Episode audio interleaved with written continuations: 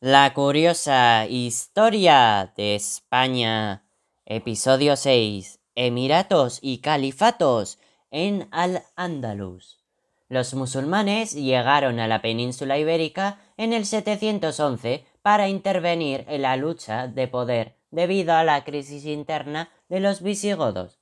Consiguieron una victoria rápida y decidieron quedarse para formar Al-Ándalus, que ocupaba prácticamente todo el territorio. La conquista estaba terminada para el 718. Los intentos de conquistar más allá de los Pirineos fracasaron, con la derrota de Poitiers en el 732 a manos de Carlos Martel. Los musulmanes iniciaron su estancia en la península ibérica con el Emirato dependiente del 711-14 hasta el 756. En este, el emir obedecía las órdenes e indicaciones que le transmitía el califa desde Damasco, el cual era una dependencia política y religiosa. Este periodo se caracteriza por el intento de conquista de los territorios francos. En el 720 conquistan Narbona, la derrota de Covadonga en el 722 y la de Poitiers les hace olvidar sus iniciales pretensiones. Se sucedieron varios enfrentamientos entre los grupos musulmanes que habían intervenido en la conquista. Los bereberes norteafricanos se levantaron contra los árabes, la élite que se había quedado con las mejores tierras, y para derrotarlos fue necesaria la llegada de un ejército de Siria. Desde el año 714 hasta el 756 se sucedieron unos 20 emires. El final del emirato dependiente viene tras la derrota de los Omeya en Damasco y su sustitución por los abbasíes de Bagdad y la llegada de un miembro Omeya, Abd al-Rahman, que escapó de la matanza. A continuación tenemos el Emirato Independiente del año 757 hasta el 929. Abd al-Rahman I, tras una gran lucha, convertirá su territorio en un emirato independiente. En lo político se manifiesta esta independencia, mientras que en lo religioso respeta la supremacía del califa.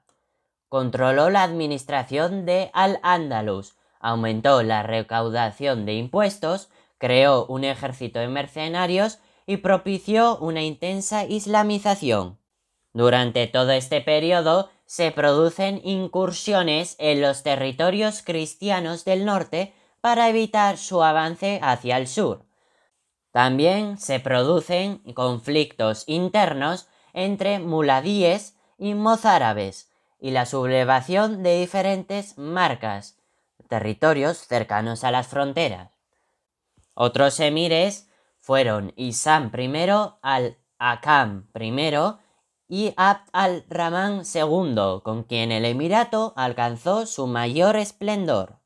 Por último, tenemos el Califato de Córdoba del año 929 al 1031. Abd al-Rahman III accedió al Emirato en el 912. En pocos años controló las revueltas internas de Al-Ándalus y lanzó racias contra los reinos cristianos del norte. En el año 929 se proclama califa.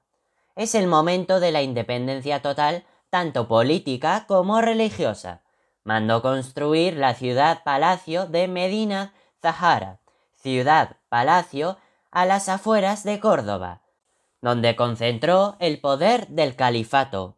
Al-Akan II, del 961 al 976, es el califa de la cultura. La biblioteca de Córdoba contaba con más de 400.000 ejemplares se realiza el mirhab de la mezquita de Córdoba con una bóveda de nervios.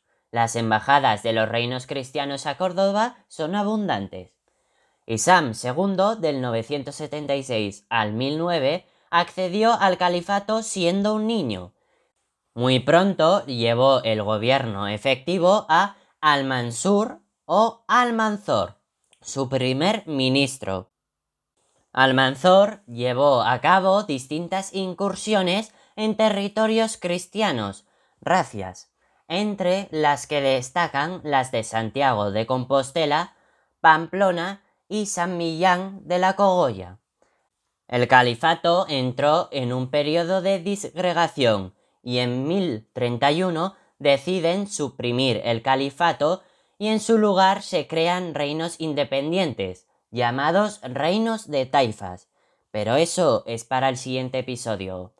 ¡Qué fascinante resulta la historia!